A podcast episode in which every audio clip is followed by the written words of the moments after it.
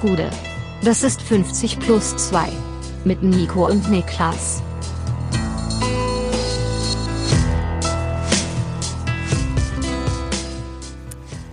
»50 plus 2, ein ganz normaler Donnerstag? Fragezeichen. Dazu gleich mehr, denn äh, mir zugeschaltet sitzt der Mann, von dem ich nur vermuten kann, dass er große Panik hat, weil seine Saves gefunden worden sind, Niklas Levinson. Gute. Ja, ja, äh, zwei von vier, war? Zwei von vier sind offen bis jetzt. Vier wurden gefunden. Für alle, die sich mitbekommen haben, der DFB ist umgezogen äh, und hat sein altes Domizil in der wunderbaren Otto Fleckschneise hinter sich gelassen. Und beim Auszug wurden zwei Geheimräume mit vier Tresoren gefunden. Ähm, der Zugang war auch ganz dubios. Da wurde dann so rumgefragt, hier, wer, wer kennt denn hier eigentlich die Räume? Die hatten irgendwie Zugangscode, waren die gesperrt und hat einer aus der Buchhaltung und einer aus einer anderen Abteilung hatten jeweils irgendwie vier Ziffern und die gemeinsam haben dann in den Raum geöffnet. Also es hat starke Atomcode-Vibes. Ich wollte gerade sagen, das klingt wie so Safety-Checks und Balances bei so Nuklearcodes und sowas, wo du dann irgendwie drei Leute brauchst, die alle drei Zahlen eingeben oder sowas, damit du es auslösen kannst.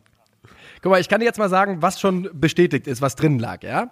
Okay. In einem Safe, in einem Safe lagen unter anderem Teile des Nachlasses äh, des ehemaligen Bundestrainers Sepp Herberger, ist natürlich schon äh, seit Jahrzehnten verstorben, darunter acht Halsketten von Frau Herberger. Im anderen Tresor wurden Rohlinge bzw. Banderolen für DFB Länderspiele gefunden. Und die große Frage ja eigentlich ist, was ist in den anderen beiden Safes?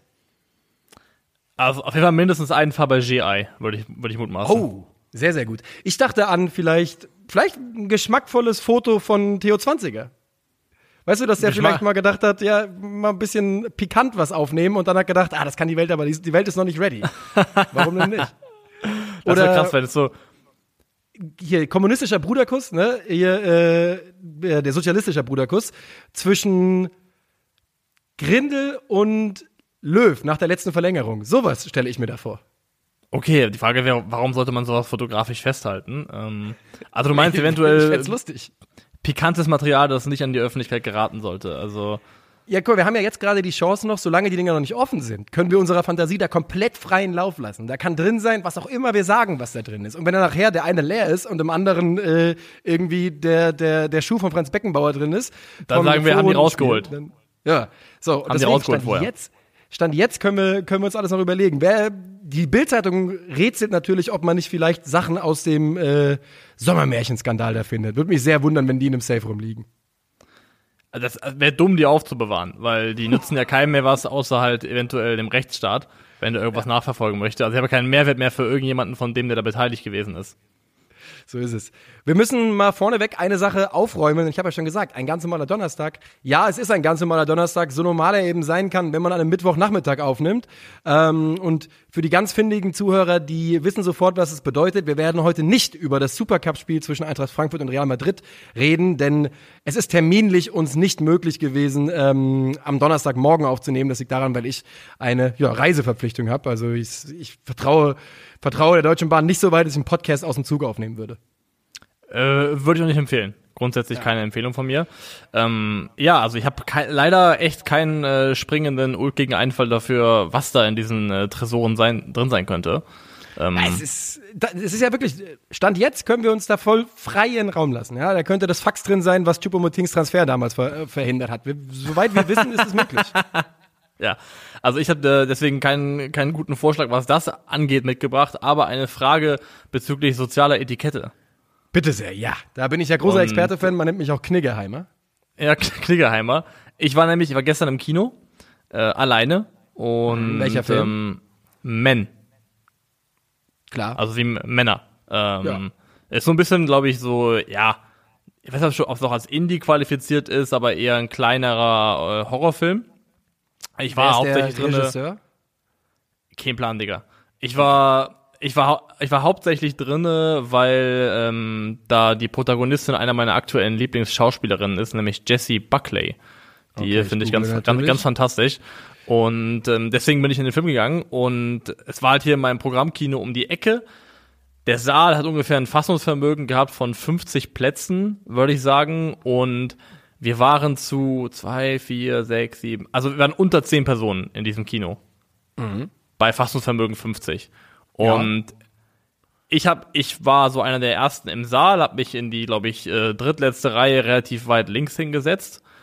Und dann ist die Frage, darf man, wenn man zu zehn oder zu acht, neun im Kino ist, bei 50 Plätzen, darf man sich vor jemanden setzen? Nein. Man darf Geht sich, nicht, oder? Es, es gibt vier verbotene Plätze. Das sind die beiden links und rechts, direkt dahinter und direkt davor. Und das ist in meinen Augen auch äh, komplett klar. Ist das so ein Lelek mit seiner, mit seinem Date, was auch immer reinmarschiert und die setzt, der setzt sich einfach vor mich. Das, das kann nicht wahr sein. Also, was ist denn los bei dir?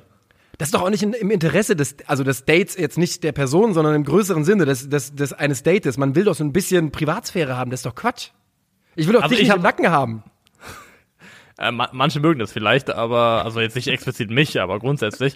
Ja. Ähm, aber ja, fand ich auch, fand ich unerhört. Ich bin einfach einen weiter nach links gerutscht und habe dann äh, so den Film geschaut, aber in mir hat's gebrodelt. Das war mir dann zu doof, eine Ansage zu machen. Ich habe im Kino auch schon mal heftige Ansagen ausgeteilt, das gab's schon mal in Ja. der Vergangenheit, aber das war mir dann da zu trivial dafür. Es hat mich nur trotzdem gestört, ich fand es nicht in Ordnung.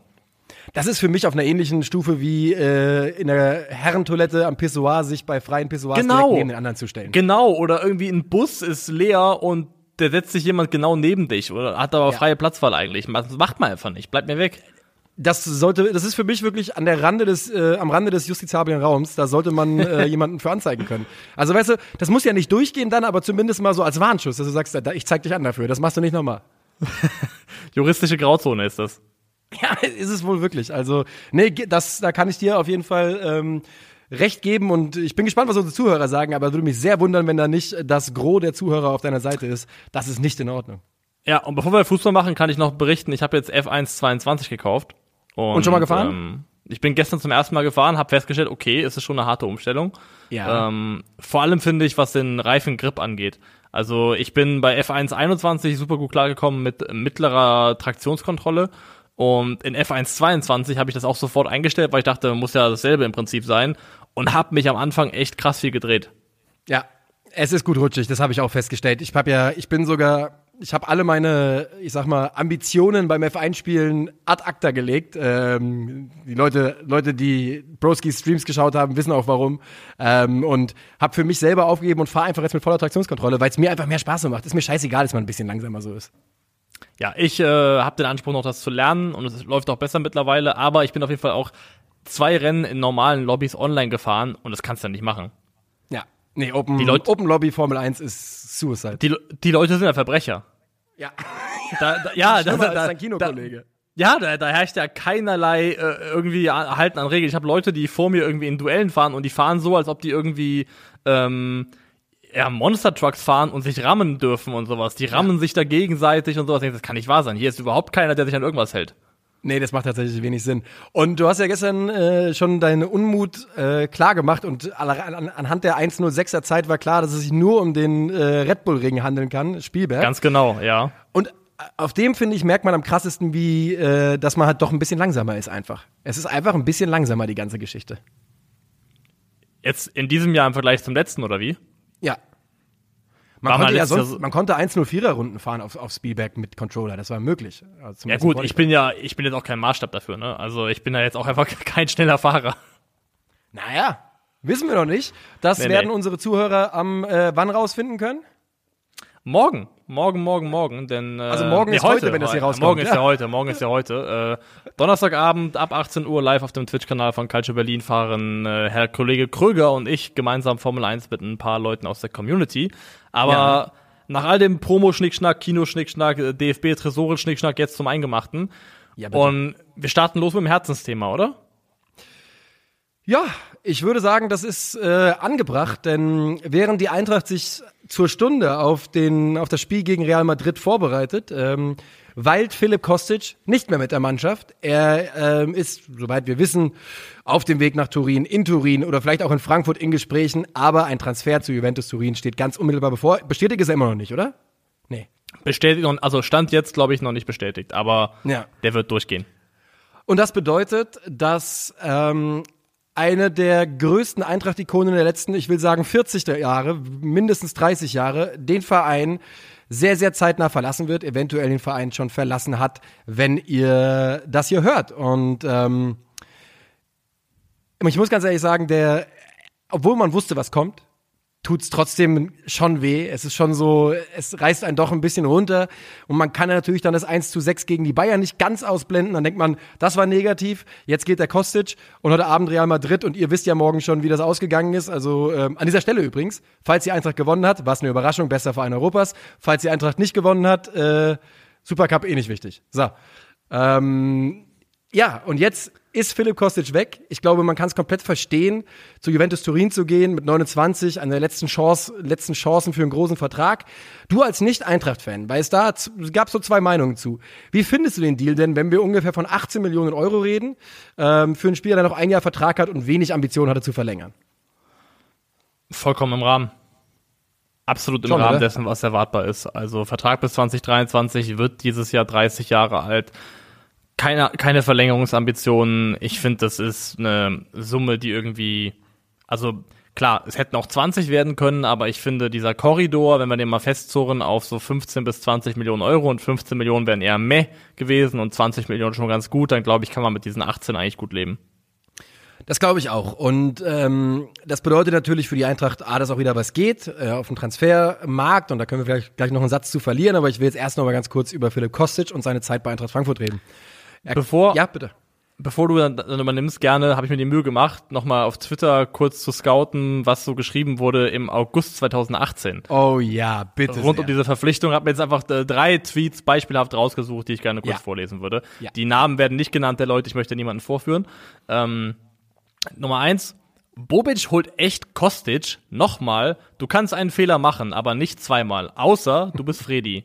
Nummer zwei, puh, die SGE steht angeblich kurz vor der Einigung mit Kostic. Der Abstieg naht. Der Abstieg naht. Punkt, Punkt, Punkt. Und äh, Nummer drei. Philipp Kostic wechselt also wohl zur Eintracht. Das ist dann wohl der letzte Mosaikstein für den sicheren Abstieg ja, das waren sie, das waren so die, die Stimmen. Ich erinnere mich daran auch noch sehr, sehr gut. Ähm, und was danach passierte, ist, Philipp Kostic kommt zu Eintracht Frankfurt, äh, dem damals amtierenden DFB-Pokalsieger, und verlässt den Verein vier Jahre später als amtierenden Europapokal, Europa League-Sieger. Und dazwischen stehen für Philipp Kostic 172 Einsätze mit dem Adler auf der Brust, 33 Tore, 64 Einsätze und eine ja, eine fast seltsame, seltsame Verbindung zu den Eintracht-Fans. Denn Philipp Kostic, das kann man mal, Philipp Kostic ist seit Jahren in Deutschland, äh, wie du ja gerade schon äh, gesagt hast, war vorher bei Stuttgart und beim HSV. Und trotzdem spricht er ja einfach noch wenig Deutsch. Er hat sich da nicht das allergrößte Augenmerk drauf gelegt. Er ist kein Spieler, der auf Krampf versucht, sehr, sehr nah bei den Fans zu sein, aber seine, ich sag's, seine, seine Assihaftigkeit und sein Wille, sich immer reinzuknacken und einfach nur über Leistung und Einsatz zu kommen, hat einen Band äh, zwischen Eintracht und Philipp Kostic, Eintracht-Fans und Philipp Kostic, Kostic geschmiedet, der schon relativ besonders ist, finde ich. Es gibt so es gibt so Leute, die können nicht gut sagen, hey, ist schön, dass du da bist und ich, ich hab dich lieb und äh, was ja. auch immer. Das können manche Leute einfach nicht so gut und die zeigen das oft dann auch anders und die zeigen das dann irgendwie dadurch, dass sie einfach verlässlich sind, dass sie hilfsbereit sind, dass du ihnen 100% vertrauen kannst und das ist dann ihre Art, dir zu zeigen, hey, an dir liegt mir was. Und so ein bisschen ist es vielleicht auch bei Philipp Kostic so, dass es halt nie die großen Worte gebraucht hat, weil er auf dem Platz immer ganz klar gezeigt hat, hey, ich bin hier und solange ich hier bin, bin ich bereit, mir in jedem Spiel für diesen Verein den Arsch aufzureißen. So ist es. Und das ist ja eigentlich was, wo man, wo man denken sollte, das ist komplett selbstverständlich und ganz normal, aber das ist es eben nicht. Und das ist was Besonderes. Und ähm, Philipp Kostic als wichtigster Spieler bei der Eintracht über diesen Zeitraum gesehen. Dann natürlich, André Silva war da, als er kam, waren auch noch andere Spieler da, die dann gingen. Aber er war eben derjenige, der, der immer da war und er war derjenige, das kann man auch mal sagen, auf den das Eintracht-Spiel ausgelegt war, wie selten auf einen Spieler in den, in den letzten 15, 20 Jahren. Ich meine, es war klar, was die Eintracht spielt. Links und Vollgas. Links und Vollgas und klar, das war dann irgendwo auch eindimensional und auch das ist ein Teil davon, der dann auch Frankfurt in gewissen Phasen auch ausrechenbar gemacht hat und Probleme bereitet hat. Aber du musst als Spieler auch erstmal die Qualität haben, dass das Spiel erstens auf dich zugeschnitten wird und dass du dann zweitens diesem Zuschnitt auf dich auch dann mit Leistung gerecht wirst. Also dass du dann auch das rechtfertigst, dass so gespielt wird, wie eben gespielt wird. Und Philipp Kostic hat das über weite Strecken einfach fast ausnahmslos für die SGE getan. Hat auch jetzt hier im, im Europa League-Triumph ja eine wirklich entscheidende Rolle gespielt hat, glaube ich, in drei von vier K.O.-Runden, also gegen Betis, gegen Barcelona und im Finale Scorerpunkte gesammelt. Also einfach da gewesen und ähm, ja, es ist eben nicht selbstverständlich, das stimmt schon. Und vor allem, was noch mit reinspielt, wir haben eben die Tweets vorgelesen, es gibt ja kaum etwas was einen so sehr verzückt, wie wenn man mit einer sauniedrigen Erwartungshaltung an etwas rangeht und dann maximal positiv überrascht wird. Das ist ja quasi das Best-Case-Szenario dafür, wie sich etwas ja. anfühlen kann. Also, ja. und Philipp Kostic war ja genau das, weil es war eben keine Erwartungshaltung. Es war absolute maximale Skepsis. Es waren Memes davon, Wechsel zu Stuttgart, ein Jahr später abgestiegen, Wechsel zum HSV, ein Jahr später abgestiegen, der ganze Kram. Und dass er dann so dermaßen explodiert ist, äh, hat ja so niemand kommen sehen konnte man auch natürlich nicht kommen sehen. Es war eine Wette auf, auf den Spieler, als er gekommen ist und ähm, diese Wette ist aufgegangen und die Zeit mit Philipp Kostic, ja, also ich kann einfach nur sagen, ich habe wirklich, als jetzt, jetzt wo das Ding sich annähert und wir wissen, bald ist es soweit, bald ist der Stecker gezogen, war mein erster Reflex, ich habe mir ganz stark überlegt, mir ein Philipp Kostic-Trikot zu bestellen, solange es noch geht. Einfach um diese Zeit nochmal so ein bisschen für mich selber irgendwie anfassbar zu haben, als wäre diese Europa League-Titel nicht anfassbar genug. Ja, aber was Bleibendes einfach, ja, kann ich, kann ich verstehen irgendwo. Und deswegen muss ich auch sagen, habe ich sehr viel Unverständnis empfunden gegenüber dem Kommentar, äh, der im Kicker veröffentlicht worden ist, wo der, die Schlagzeile oder die Headline, glaube ich, war, Philipp Kostic wird nicht als Fußballromantiker in Erinnerung bleiben und dann so ein bisschen, ja, aufgearbeitet wurde, und das stimmt ja irgendwo auch letztes Jahr diese etwas schwierige Phase, wo es um Lazio, Lazio ging, wo er sich aber auch entschuldigt hat und das Ganze irgendwie auch gerade gerenkt und dann trotzdem halt sportlich auch wieder wieder gut gemacht. Ähm, dass er angeblich ähm, laut Kicker-Informationen, als die Büffelherde auseinanderbrach, damals auch schon hätte gerne wechseln wollen, aber die Angebote gefehlt haben, Lirum Larum. Ähm, und dass er eben, weil er jetzt gehen würde, nicht in einer Reihe genannt werden könnte mit irgendwelchen anderen Vereins-Ikonen äh, wie Grabowski und auch Alexander Meyer und sowas. Und das muss ich einfach sagen, empfinde ich dem Spieler gegenüber als extrem unfairen Vergleich und auch nicht, an, nicht angebracht. Ich würde doch, es würde mich doch sehr interessieren, wann Alexander Meyer ein Angebot aus der Gewichtsklasse Juventus Turin hatte in seiner Karriere. Also ich, für mich genau wirklich, das. Es ist ein No-Brainer. Es ist vollkommen in Ordnung, dass der Mann geht.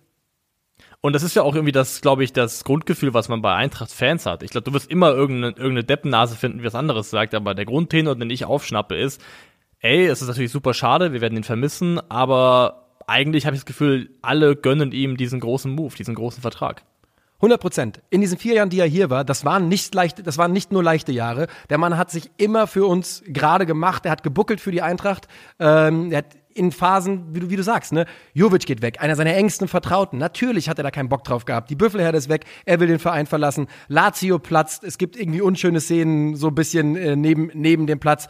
Und er entschuldigt sich danach und das wird angenommen. Und jetzt geht er, verlässt diesen Verein mit dem größten Titel, den man jemals gewonnen hat. Und da kann noch irgendein Kicker-Typ, und da ist jeder andere Medienunternehmen äh, mit eingeschlossen, irgendwie als und jetzt sage ich es einfach mal als Externer, als Nicht-Eintracht-Fan, schreiben, dass das nicht reicht, um eine Eintracht-Legende zu sein. Stimmt halt einfach nicht, ist falsch. Philipp Kostic ist eine Eintracht-Legende und ähm, er ist vielleicht nicht auf Grabowski-Level, aber zur Hölle, wer kann das erwarten nach vier Jahren? Aber er ist eine Ikone dieses Vereins. Wer kann das erwarten nach vier Jahren? Und die Frage ist auch, ob es überhaupt noch mal, also vielleicht hier und da, aber wie wahrscheinlich das ist, dass es noch mal Ikonen in der Form geben wird, weil ähm, und vor allem halt auch viele von diesen Vereinsikonen, die es von, bei, bei vielen Clubs gibt, das sind ja auch alles Local Boys gewesen.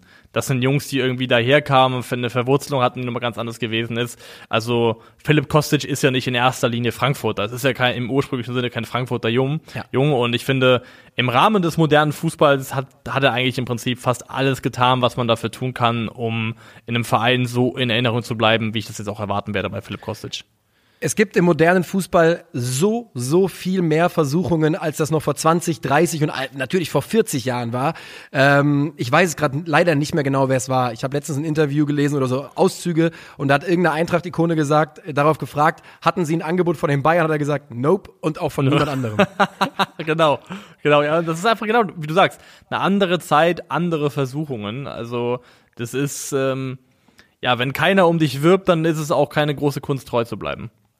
Nun geht Philipp Kostic, verlässt Eintracht Frankfurt und ähm, ja, ich kann einfach nur sagen, danke für die schöne Zeit. Es tut wirklich ein bisschen weh, aber geh deinen Weg, Junge, und äh, ganz Frankfurt wird immer Philipp Kostic-Fan sein. Und ich hoffe einfach nur, dass wir in der Champions League nicht auf sie treffen. Weil die sind ja in Top 2, wenn nicht alles täuscht, das würde also gehen. Ja, die werden noch weggefiedelt. Ist nix. Aber gut. Ähm, ein Satz noch dazu. Ein Satz noch dazu, weil ich mhm. das mitbekommen. Ola Solbakken scheint äh, der designierte Nachfolger zu sein bei Eintracht Frankfurt. Wird gerade heiß, nee, norwegischer Nationalspieler. Hab ich äh, nicht mitbekommen, nee. Ja, ähm, spannender, spannender Spieler, weil von der Bauart ein bisschen ähnlich wie Kostic, relativ groß für die Flügel, ist 1,86, explosiver Spieler, körperlich trotzdem stark, äh, kann links und rechts spielen, ist aber Linksfuß, also äh, nicht verkehrt für die, für die linke Seite. Und aktuell sind das nur Gerüchte, aber ähm, bei der Eintracht, wenn man eins in den letzten Jahren gemerkt hat, dann, wenn, aus, wenn so ein Gerücht plötzlich aus dem Nichts aus dem Boden sprießt, dann ist da häufiger mal ein bisschen was dran. Also das könnte interessant werden. Einer auch aus dem äh, aus der Bodo Glimt Clique, ne? Richtig. Da hat er gerade in der Conference League in der abgelaufenen Saison richtig Alarm gemacht. Ja, warum nicht? Warum nicht? Warum ja, nicht? Jungs, die in Europa glänzen, sind gerne gesehen bei der Eintracht. So, wo gehen wir hin? Ja, jetzt haben wir einen harten Bruch von ähm, äh, ja, von dem Thema hier zum Thema im weitesten Sinne Rasenballsport Leipzig, aka die Kreativabteilung der Fußball-Bundesliga. Er hat wieder doppelt zugeschlagen. Und, ah, waren die wieder gut, äh, ja. Und erstens. Ja, Bitte, einfach äh, gute, gutes Auge einfach. Das, manche sagen, das dritte, das dritte Auge, das hat nicht jeder. Äh, und äh, zugeschlagen bei Timo Werner, der jetzt sofort zurück zu Leipzig wechselt, einen Vertrag unterschrieben hat bis 2026. Ablösesumme wohl fixe 20 Millionen Euro plus 10 Millionen weitere mögliche Boni. Und dann eben noch ab 2023 Benjamin Seschko, der von Salzburg kommt. Wie könnte es anders sein? Und dann eben mhm. bei den Rasenballsportlern ab der kommenden Saison, also ab 2023, 2024 auf Torjagd geht. Ähm, erstmal, bevor wir jetzt auf Leipzig oder in Leipzig reinsteigen, so Thema, Thema Timo Werner geht's nur mir so, dass ich so ein bisschen traurig bin, dass dieser Move ins Ausland, dieses Kapitel äh, Premier League, dass es irgendwie nicht geklappt hat. Also weil ich, ich, ich freue mich immer so wahnsinnig sehr für Deutsche oder generell ja. für, also jetzt in unserem Fall halt für deutsche Spieler, die diesen Schritt machen, wenn es aufgeht. Und hier ist es ja irgendwie, hat es nicht funktioniert. Ich will direkt eine Gegenfrage stellen. Und natürlich ist die Antwort darauf die Fußball-Weltmeisterschaft. Aber bricht er seine Zelte ein Jahr zu früh ab? Hätte er noch ein Jahr versuchen sollen? Äh, nicht bei Chelsea. Ja. Glaube ich. Das, also, das würde ich fairerweise sagen. Ich glaube, Thomas Tuchel hat die Schnauze voll. Ich glaube es auch. Ich habe gestern eine Compilation gesehen von seinen äh, vergebenen Chancen äh, bei Chelsea. Wenn er die gemacht hätte, dann würden wir über einen Spieler reden, der halt äh, nicht zehn Premier League Tore gemacht hat, sondern irgendwie 25, 30 und dann wäre das ja alles kein Thema. Der hat, es war wirklich so viel Scheiße musst du erstmal im Schuh haben. Was man Timo Werner zugute halten muss und kann, ist, dass er auch für Chelsea auf europäischem Parkett eigentlich wirklich performt hat. Also ich habe jetzt keine Statistiken vor Augen. Alles, was ich weiß, ist, dass er so ein bisschen und irgendwo auch zu Recht mit reingenommen wurde in die in die Abfeierei nach dem Champions League Sieg, weil er derjenige war, der den Weg geöffnet hat da mit seinem ja. äh, Off-the-Ball-Movement für Kai Havertz. Also ich kann dir sagen, 20, Saison 20, 2021 hat er zwölf Einsätze in der Champions League, vier Tore, zwei Vorlagen gemacht, sechs Scorerpunkte in äh, in zwölf Spielen und in der abgelaufenen Saison in fünf Einsätzen vier Tore, zwei Vorlagen. Na, schon in Ordnung. Okay, das ist, das ist okay, das kann man machen, das ist definitiv in Ordnung. Aber ja, das, Aber das Tagesgeschäft ist eben die Premier League, ja. Und das wird als enttäuschendes Kapitel geschlossen werden. Also, oder ist es jetzt auch schon geworden. Und ähm, ich finde es, wie gesagt, immer ein bisschen schade, wenn, wenn Jungs sich diesen Move trauen, diesen Weg raustrauen aus der Komfortzone auch so ein bisschen, wenn das für sie nicht aufgeht. Ähm, aber jetzt ist Timo Werner eben zurück und nicht nur der, Benjamin Seschko kommt eben auch. Und wenn man jetzt mal durchrechnet, die Neuzugänge, die wirklich namhaften in der aktuellen Saison, das sind ja vier Stück. Das sind, also Seschko ist Verpflichtung fürs nächste Jahr, aber David Raum darüber hinaus, Xaver Schlager und dann eben noch Timo Werner. Dann hast du einen ehemaligen Leipziger geholt mit Timo Werner, ähm, einen ehemaligen Salzburger geholt mit Xaver Schlager und einen Salzburger mit äh, Benjamin Seschko. Und das ist dann in meinen Augen dann doch schon so ein bisschen viel Glashaus, um anderen mangelnde Kreativität auf den Transfermarkt vorzuwerfen.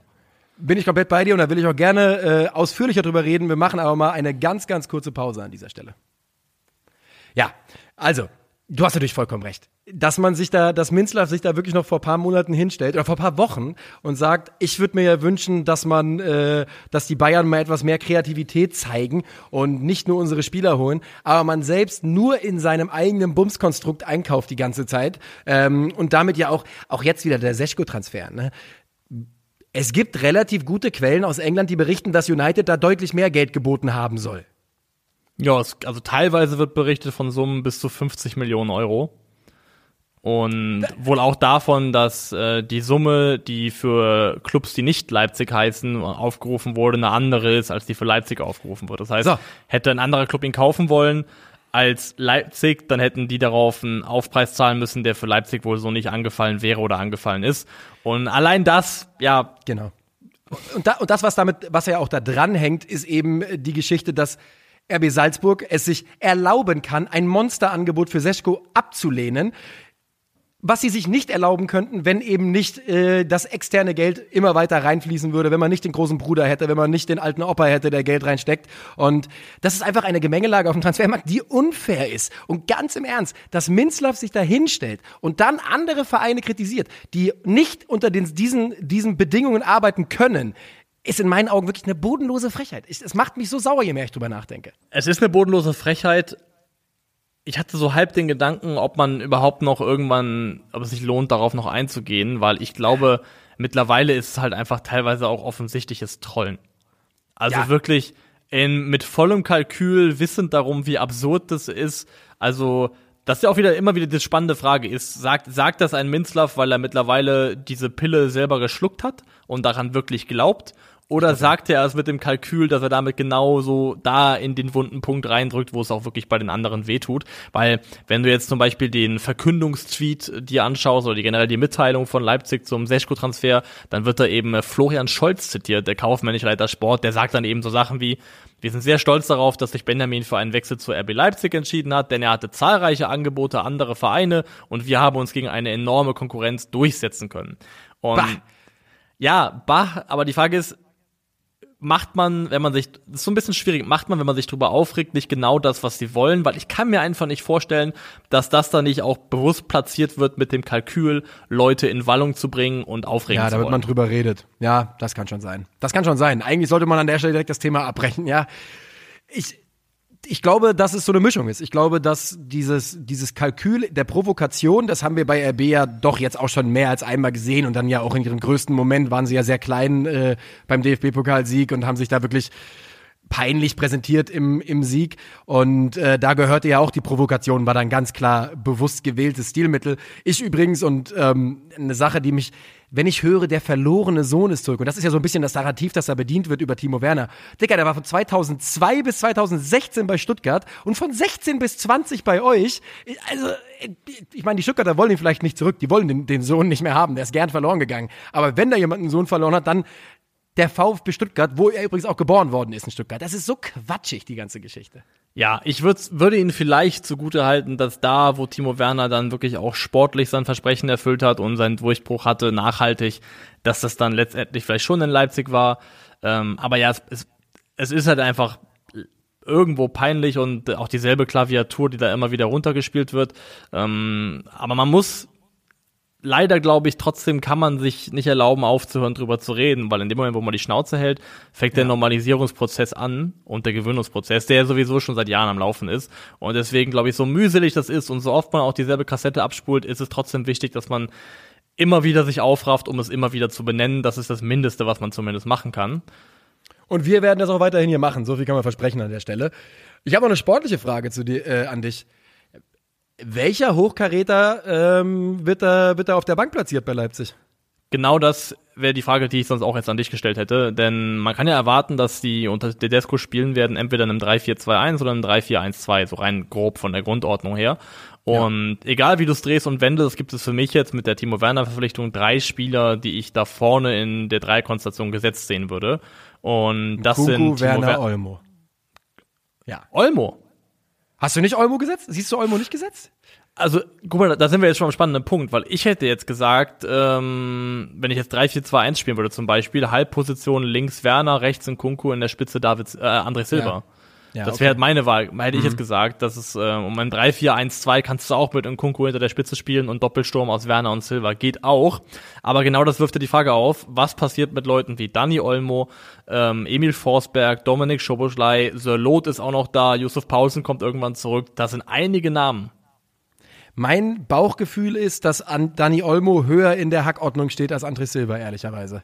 Ähm, weil ich glaube, er, weil mit Timo Werner, also ich bin sehr gespannt, wie der auch bei Domenico Tedesco reinpassen soll, ehrlicherweise. Das sehe ich auch noch nicht so 100 Prozent. Aber es bietet natürlich die Möglichkeit, so ein bisschen auch zu dem Stil zurückzukehren, den man unter ähm, Johann Nagelsmann gespielt hat bei RB Leipzig zu Timo Werners bester Zeit. Und da sehe ich eher Olmo und Kunku Werner als äh, Silva und Kunku Werner. Aber ob das so gespielt wird oder Tedesco, ist eine ganz andere Frage.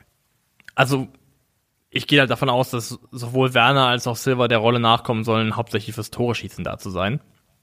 Und das kann dann schon bedeuten, dass der eine den anderen so ein bisschen obsolet macht und es eher eine Entweder-Oder-Entscheidung ist, weil du sonst zu viel Beitrag fürs Spiel verlierst, wenn du beide spielen lässt. Das kann sein. Wobei ich mir vorstellen könnte, dass dieses, also Werner über links, Silva in der Mitte, das würde schon gehen, weil auch wenn man sich die Heatmap anschaut von Timo Werner damals aus seiner 28-Tore-Saison, da hat sich das meiste halt entweder links oder zumindest im linken Halbraum abgespielt. Also der war gar nicht so zentrumslastig unterwegs. Ähm, aber halt die Leute, die im, da, dahinter sitzen noch. Also Daniel Olmo ist, glaube ich, dann der, über den man streiten kann, der Erste in der Hackordnung, der nachkommt. Aber normalerweise ist ja auch ein Emil Forsberg jemand, der normalerweise einen Anspruch haben müsste, Stamm zu spielen. Ähm, Dominik Schoboschlei, mal gucken, wo die Reise dahin geht. Also hat er jetzt auf der 8, ist er ja eingewechselt worden im ersten Spiel gegen Stuttgart. Also kann er auch dahin gegebenenfalls ausweichen, weil der möchte ja irgendwann auch mehr Minuten kriegen. Ja, und der muss Und- mehr Minuten bekommen. Muss er Also auch kriegen, das, ja. Das, ja, ähm, Und Loth und Paulsen sind für mich fast beide jetzt gerade obsolet. Also da sehe ich gerade gar nicht so genau, warum man die überhaupt braucht. Also zumindest beide nicht. Also mindestens einen kannst du, glaube ich, guten Gewissens abgeben. Ja, ich glaube, und dann hat, glaube ich, äh, Yusuf Paulsen die besseren Karten, dass er bleiben darf. Ich glaube, der hat einfach für diese Verein so viel mehr geleistet als eigentlich alle anderen, die da im, im Kader stehen. Ähm, es ist sehr, also ich meine, wenn du die Chance, wenn du einen Transfer als deutscher Bundesligist, wenn du einen Transfer wie Timo Werner eintüten kannst und dieses Fenster aufgeht und es dir nicht wehtut, äh, dann muss man das natürlich machen. Das ist ja auch kein Geheimnis. Das ist eine Qualität. Ein Spieler, der in der Bundesliga vor zwei Jahren, vor drei Jahren 28 Tore gemacht hat. Trotzdem, also so 100 Prozent äh, das Konzept der Leipziger, ich sehe es gerade nicht, aber die reine Qualität zu haben und dann da zu basteln, ist ja auch nicht verkehrt. Nee, also ich kann mir schon eher vor, also ich finde es gar nicht so verkehrt, ich kann mir schon vorstellen, dass das sportlich aufgeht. Also das finde ich jetzt schon, aber ja, ich finde es in Anbetracht der Menge an Spielern, die da noch zur Verfügung stehen, einfach schwierig.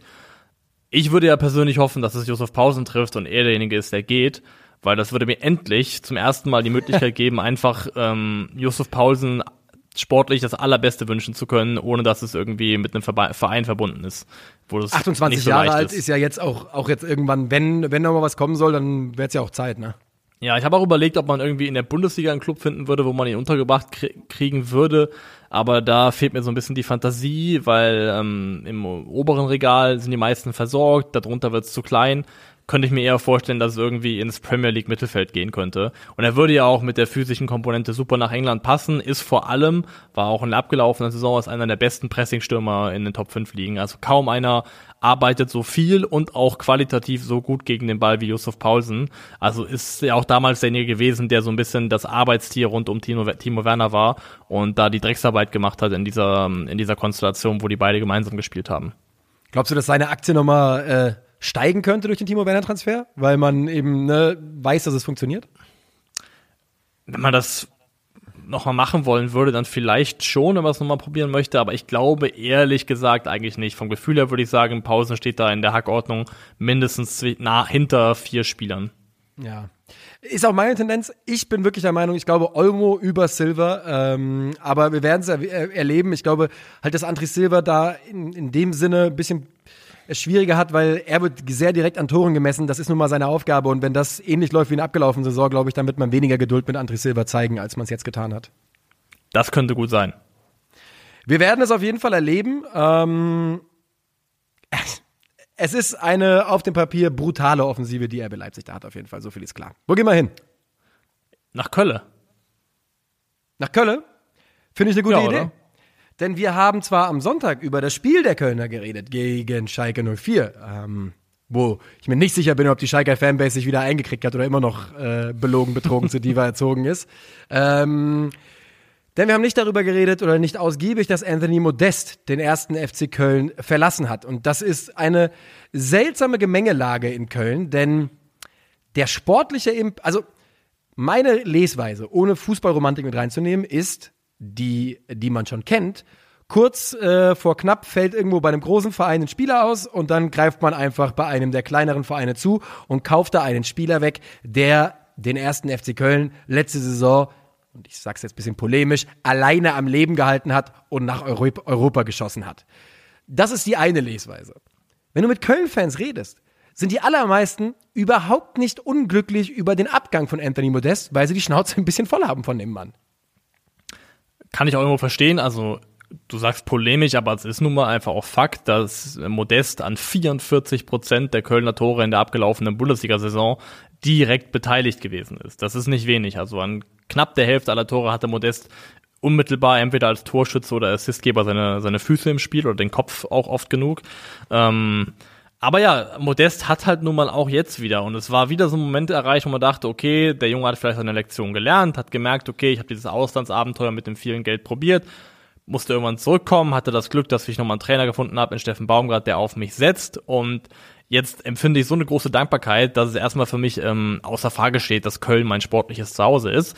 Ähm, und das Versprechen, oder so ist es nicht gekommen. Er hat schon, bevor diese Dortmund-Sachen konkret und heiß wurden, hat er ja schon die Tür aufgemacht und hat gesagt, wenn irgendwas kommt, dann muss man sich mit dem Verein hinsetzen und sprechen. Also hat auch gar nicht erst versucht, irgendwelche Treuebekenntnisse in Richtung FC abzugeben. Und deswegen kann ich da die Kölner Seite auch komplett verstehen. Vor allem, weil es auch so ein bisschen das ist, was ja auch bei ähm, Union und Max Kruse passiert ist, dass du für einen Spieler, der eigentlich nie wieder oder in einem Alter war, wo niemand normalerweise unter Normalumständen so eine Summe nochmal in die Hand genommen hätte, ähm, ja. ohne Not, dann nochmal so eine Summe einspielt und der FC nochmal davon finanziell so profitieren kann, Köln ja auch immer noch nicht auf Rosen gebettet finanziell, dann glaube ich, kann man das schon mitnehmen und ja, sich ärgern über den sportlichen Verlust, aber trotzdem am Ende ganz gut damit äh, leben. Es ist auch ganz interessant, ähm, denn ich habe mal so eine Auflistung gesehen und der, der muss sich vertrauen. Ich habe die Zahlen jetzt nicht großartig gecheckt, aber die Ablösesumme liegt irgendwo bei sechs Millionen Euro. Man spart mindestens zweieinhalb, inklusive Prämien, vielleicht drei Millionen Euro. Also der, wenn man so will, ist der Gewinn der Kölner hier fast neun Millionen Euro äh, dafür, dass man seinen 34-jährigen Stürmer abgibt. Bei einem klammen Verein ist das natürlich eine brutale Hausnummer. Kannst du nicht ablehnen. Kannst du einfach nee. nicht ablehnen. Fürchte ich auch. Was ich absolut kurios finde, ist, Anthony Modest hat den ersten FC Köln zweimal nach Europa geschossen, hat kein einziges Spiel für ja. sie in Europa gemacht. Und jetzt, jetzt, gestern lese ich, Top-Kandidat für die Nachfolge. Hast du das auch gelesen? John Cordoba, oder? John Cordoba! Das letzte Mal, als man das gemacht hat, Modest schießt sich nach Europa und dann holt man John Cordoba, ist man mit gefühlt null Punkten abgestiegen. Ja, aber das, das wird sich nicht wiederholen. Das wird sich nicht wiederholen. Das glaube ich nicht. Ist ja jetzt schon, ja, ist ja jetzt schon gelaufen. Hast ja jetzt schon einen Sieg. Jean Cordoba ist anscheinend jemand, der da als naheliegende oder als heiße Lösung gehandhabt wird, um das Modestloch zu stopfen, zu schließen. Und ist insofern interessant, dass er ja bei FK Krasnodar in Russland unter Vertrag steht und aufgrund der aktuellen FIFA-Regelung die Erlaubnis hätte, soweit ich das verstanden habe, ablösefrei zum FC zu wechseln, sofern sich alle da an die Regeln halten. Und das macht das Ganze vielleicht finanziell erschwinglich. Ich glaube, was man halt im Auge haben müsste. Ich gehe davon aus, dass Jean Cordoba durchaus üppig Geld verdient bei Krasnodar, was so reine Gehaltslage angeht. Also ein Gehalt verdient, was der FC ihm in der Form sicherlich nicht zahlen kann. Also da müsste man wahrscheinlich den Spieler dazu kriegen, zumindest da in irgendeiner Form irgendwelche Abstriche zu machen. Davon würde ich auch ausgehen. Ähm, man darf ja auch nicht vergessen, dass die irgendwie vor, wann war das, Anfang 2021, 20 Millionen Euro an Hertha noch überwiesen haben. Also die haben da, also der wird da keinen schlechten Vertrag haben. Da ist schon ordentlich Geld geflossen bei dem Transfer damals. Glaubst du denn, anders gefragt, der FC müsste zwingend jemanden verpflichten noch? Jetzt? Nicht unbedingt ein Mittelstürmer, aber ähm, das scheint ja trotzdem so ein bisschen die, das äh, das Hauptziel zu sein. Ist ja auch logisch, weil das der Spieler ist, der jetzt ausfällt. Ich finde aber, man hat mit äh, ja, Steffen Tigges schon jemanden, den man ja sicherlich nicht aus Spaß geholt hat, sondern schon jemand ist, von äh, dem man sich, glaube ich, erhofft, dass er auf Sicht in diese Rolle schlüpfen kann. Auf der anderen Seite ist er jetzt seit ein paar Wochen da. Der Trainer hat einen guten Eindruck von ihm und wenn man wenn die Kölner jetzt nochmal einen Push machen auf einen neuen äh, Mittelstürmer, der das ein ähnliches Anforderungsprofil ähm, hat, dann spricht das ja auch darüber, was man Steffen Tigges zutraut, glaube ich. Schon, ja, es, du hast halt auch noch Lemperle im Verein natürlich, ne, 20 Jahre alt, also auch eine gewisse Grundphysis mit dabei. Ich glaube, Körpergröße müsste so 1,87 sein, also auch kein kleiner Stürmer. Mhm. Ähm, für mich ist so ein bisschen 1, die Frage, 1, ja. 89 laut TM, also richtige Latte. Ach, guck mal an. Sogar echt ja. dann wirklich groß. Ähm, ja. Und die Frage ist halt, wen willst du haben, wen brauchst du? Weil wenn du jetzt sagst, okay, wir haben aktuell zumindest auch noch auf dem Papier Anderson ist noch da, oder? Ja, ist noch da. Da ist der Transfer gerade geplatzt. Der sollte äh, irgendwo nach Skandinavien wechseln und das hat sich zerschlagen.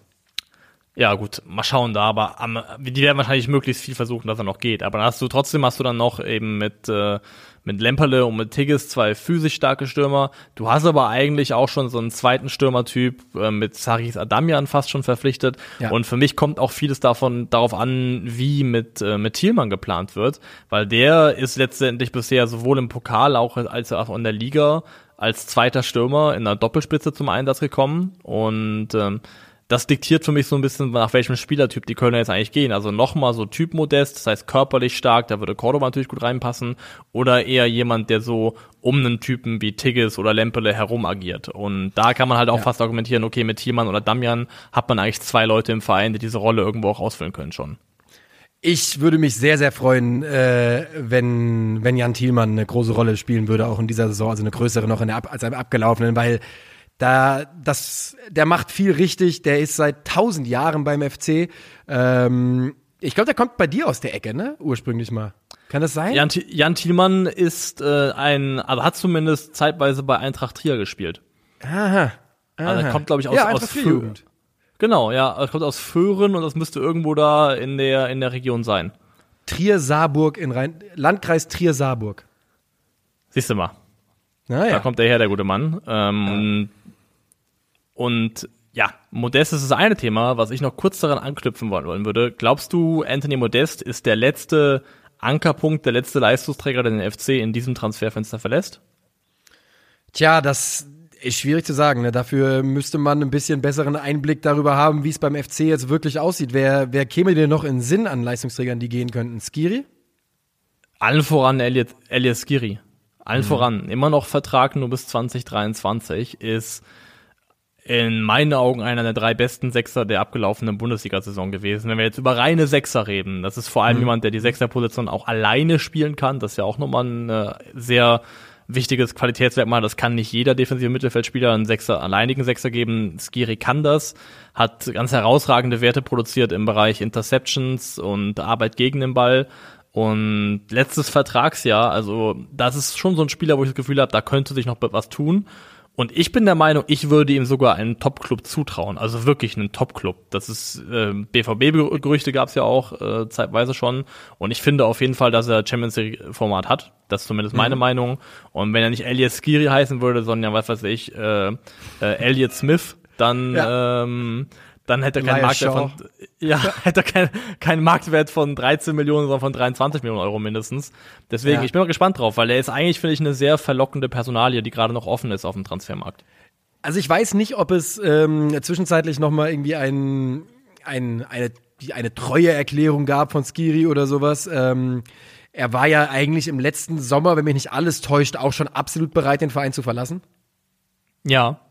Und äh, man kann sich vorstellen, du hast, du hast schon recht. Was wäre denn bei ihm dann? Also ich meine, er hat jetzt aktuell laut TM einen Marktwert von 13 Millionen, ähm, auch ein Jahr Vertrag. Wäre man damit knapp zweistellig zufrieden? Ich glaube schon. Ich glaube, du könntest, äh, glaube ich, für 10 Millionen Euro oder sowas könntest du ihn kriegen. Das wäre meine mhm. Vermutung, dass man dann auch als aus FC-Sicht sagen müsste, okay, die müssen wir nehmen, die 10 Millionen, mit einem ausstehenden Vertragsjahr. Ja, es könnte wohl sein, ich drücke den Kölner die Daumen, dass sie da nicht weiter ausgeschlachtet werden, denn man hat ja schon Öjan verloren und jetzt eben Anthony Modest. Das so viel tut dann doch irgendwann weh. Wir machen nochmal eine klitzekleine Pause und dann gehen wir zum letzten Thema des Tages. Jo. Ja, und dieses Thema kommt aus Berlin. Kommt aus Berlin, denn äh, wie immer auf die Hertha ist Verlass. Die Hertha liefert Nachrichten, wo man hier fairerweise sagen muss, es ist in dem Sinne nicht die Hertha, die Nachrichten liefert, sondern ein Mensch, der bei Hertha BSC angestellt ist. Und dieser Mensch hört auf den wunderbaren Namen Freddy Bobic. Und Freddy Bobic ist der Mann, der sehr gerne redet, nur Ja, redet er manchmal leider auch ein bisschen Quatsch. Und Ja. über den Quatsch oder vermeintlichen Quatsch, den er diesmal geredet hat, in einem Interview mit der Sportbild, über den wollen wir hier noch ganz kurz ein bisschen quatschen. Willst du uns einen kurzen Abriss darüber geben, äh, was Freddy Bobic so von sich gegeben hat in einem Interview?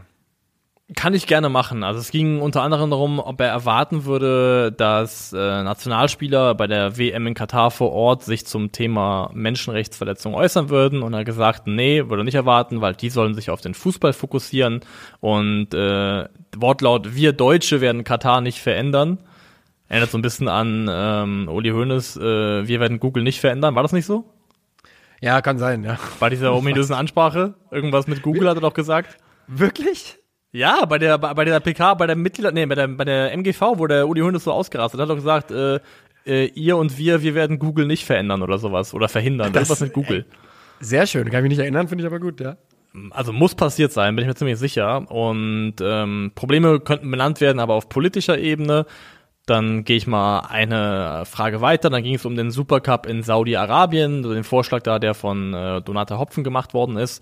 Und da hat er gesagt, dass eben Saudi-Arabien vielleicht ein unglückliches Beispiel gewesen wäre, aber sei eben typisch deutsch, dass es immer erstmal einen Aufschrei und einen Protest geben würde. Es wäre ja nur eine Idee gewesen. Ähm, und Wenn wir den Supercup mal woanders austragen, bricht uns doch nicht gleich ein Zacken aus der Krone. Wir reden über ein Spiel. Ja, so, genau, solche Sachen. Und dann mit das Brisanteste aus meiner Sicht zumindest, weil ich auch finde, da, da er sich ohne Noten rein navigiert, ist so in das Thema öffentlich-rechtlicher Rundfunk, ähm, wo es darum ging, ob mehr Spiele im Free TV ausgetragen werden sollen. Und da hat er gesagt, ja, aber er ähm, würde sich ein bisschen an dem Begriff Free TV stoßen und hat gesagt, Zitat, das ist teilweise Zwangs-Pay-TV.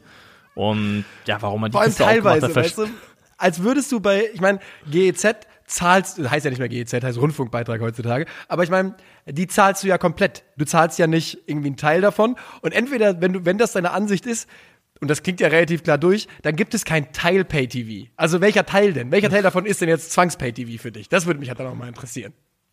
Das ist eine gute Frage. Das müsste nochmal spezifizieren, was genau er dann damit meint. Und ich finde, hier manifestiert sich so ein bisschen das, was du auch schon mal, Freddy Bobic, so als gewisse Charaktereigenschaft attestiert hast. So ein bisschen dieses immer wiederkehrende Bedürfnis, den allgemeinen Konsens zu unterwandern und sich auch nur bestmöglich zu distanzieren von dem, was so allgemeine Meinung ist und auch Sachen zu machen, die als unkonventionell gelten und dann um hinten raus vielleicht derjenige zu sein, der sagen kann, ha, ich hab's euch doch gesagt. Also das hast du ja damals in Bezug auf Felix Magath Ja. gesagt und So so, ein ist er, bisschen ja. klingt es auch hier wieder durch. So ein bisschen opportunistisch in die andere Richtung immer. Also weißt du, wenn da, da geht eine Tür auf, da will keiner rein, ich steck mal einen Fuß zumindest in die Tür, wenn wir nachher alle durch müssen, weil ich der Erste, der drin war. Das ist so ein, Ja. das ist so ein bisschen Freddy Bobic.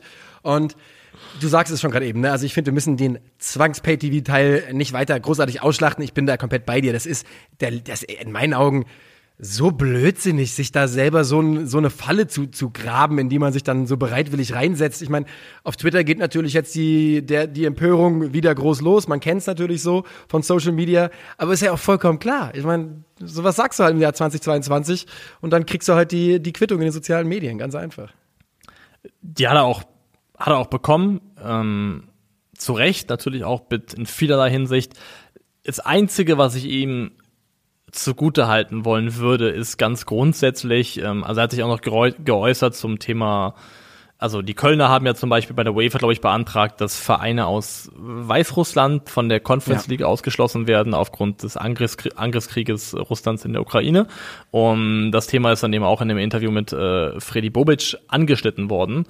Und er hat gesagt, als Ex-Fußballprofi sage ich, jeder, der Sport treibt, hat das Recht, gegen einen anderen zu konkurrieren, auch wenn der aus Belarus oder Russland kommt. Das bedeutet nicht, dass ich gutheiße, was dort passiert. Das ist eine Katastrophe. Aber was hat das mit Fußball zu tun? Sportler führen keinen Krieg, sondern Politiker und Militärs. Ich finde das in der Endkonsequenz richtig, dass die UEFA und auch die FIFA am Hebel ansetzen, Vereine aus Wettbewerben auszuschließen, weil Sport auch eine Ebene ist, auf der du ähm, Politikern wehtun kannst oder generell Machthabern wehtun kannst, definitiv, weil Sport ja auch eine Bühne zur Präsentation ist und ähm, Die hat Russland ja auch ich- 2000 Ja, es geht nämlich mir, Freddy Bobic versucht da so ein bisschen den Fußball in einen unpolitischen Raum zu rücken, in einer Zeit, wo halt das nicht mehr so richtig möglich ist, ja. Kannst es dir nicht mehr erlauben, so richtig unpolitisch zu sein in, äh, in, in großen Teilen, während in Europa Krieg äh, geführt wird. Und ähm, er macht sich da, er hat da natürlich, er hat wirklich im Kern ja auch recht, ne? Natürlich sollten alle Sportler in einer idealen Welt, in einer perfekten Welt äh, gegeneinander antreten können. Aber die Welt ist nun einfach gerade nicht perfekt und dann müssen Hebel gezogen werden, die halt, ja, Kacke sind vielleicht. Genau, und diese, diese Rückzugsorte, dieses sich selbst zurückziehen auf das, wir vertreten ja keine politische Haltung, das wird einfach immer schwieriger und ist im Grunde auch einfach nicht mehr zeitgemäß. Ähm, deswegen, dass Clubs ausgeschlossen werden als Hebel, finde ich vollkommen okay. Das Einzige, was ich sagen wollen würde, ist, weil das hier auch wieder so ein bisschen durchdringt, der letzte Satz, Sportler führen kein, keinen Krieg, sondern Politiker und Militärs, weil das finde ich ist immer wieder, das haben wir auch schon mal besprochen gehabt, ein Thema, was mich so ein kleines bisschen aufregt, wenn Leute von, was weiß ich, zum Beispiel Fußballern oder Rennsportlern im Allgemeinen, die zum Beispiel aus Russland kommen, in Russland aktiv sind, verlangen, dass sie Widerspruch, äh, Widerspruch leisten, dass sie ihren Mund aufmachen, dass sie sich gegen die Politik stellen. Ähm, ich finde, wenn jemand aktiv die Politik unterstützt, auch und seine Plattform als Sportler dafür nutzt, dann ist es auch offen für Kritik und dieses soll auch kritisiert werden, auch scharf kritisiert werden. Aber ich tue mich immer schwer, wenn wir aus unserer privilegierten Position heraus, in dem alles, was wir hier sagen und noch, egal wie kritisch wir uns dazu äußern, keinerlei realen Konsequenzen für unsere persönliche Lebenssituation hat, urteilen über Menschen, für die das vielleicht nicht gilt und wo die, ähm, die Fallhöhe bei, wenn du Widerspruch leistest und wenn du etwas sagst, eine ganz andere ist, als mit der wir hier konfrontiert sind. Also die Konsequenzen, die Ja. vielleicht für dich daraus entstehen, dass du deinen Mund aufmachst, die sind halt Die sind nun mal nicht vergleichbar. Für uns nicht nachzuvollziehen, für uns ganz einfach nicht nachzuvollziehen, ja. Es bleibt ein super komplexes Thema und deswegen glaube ich, oder deswegen ähm, gucken wir da eben auch so drauf. Und deswegen ist es auch für mich so ein bisschen, warum machst du dieses Fass so, so ein bisschen halbgar wieder auf, wenn wenn es doch eben, ne, es bringt ja nichts. Also es gibt ja, wir haben ja keinerlei neuen Erkenntnisgewinn daraus, was Freddy Bobic da gesagt hat. Also es ist nur ein Nee, bisschen genau. Feuer, ein bisschen Öl. Du sagst genau das Richtige, es ist ein super komplexes Thema und allein weil es so komplex ist, wirst du diesem Thema halt nicht gerecht, wenn du in einem Sportbildinterview da in ein paar Sätzen drüber sprichst und das so ein bisschen abkanzelst. Das glaube ich wohl auch. Ähm, aber ich würde das Thema hiermit zumachen und ähm, habe die Frage, hast du noch ein inhaltliches Thema, bevor wir über das Tippspiel reden? Dann nicht, weil genau das wollte ich gerade sagen. Hey, wir müssen ja noch tippen.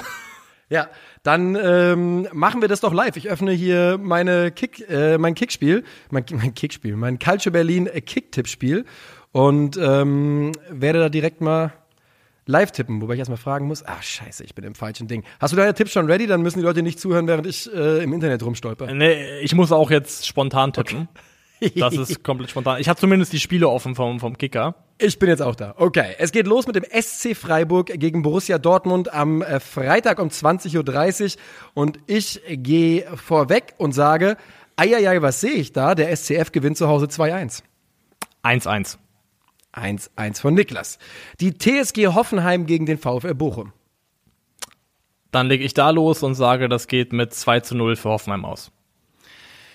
Ich, ich sag, da geht's 1-1 aus. Leverkusen gegen Augsburg, sage ich. Wir sehen zum ersten Mal, dass äh, Bayern 04 Leverkusen äh, auf Steroids und sag 4 zu 0 für Bayern 04.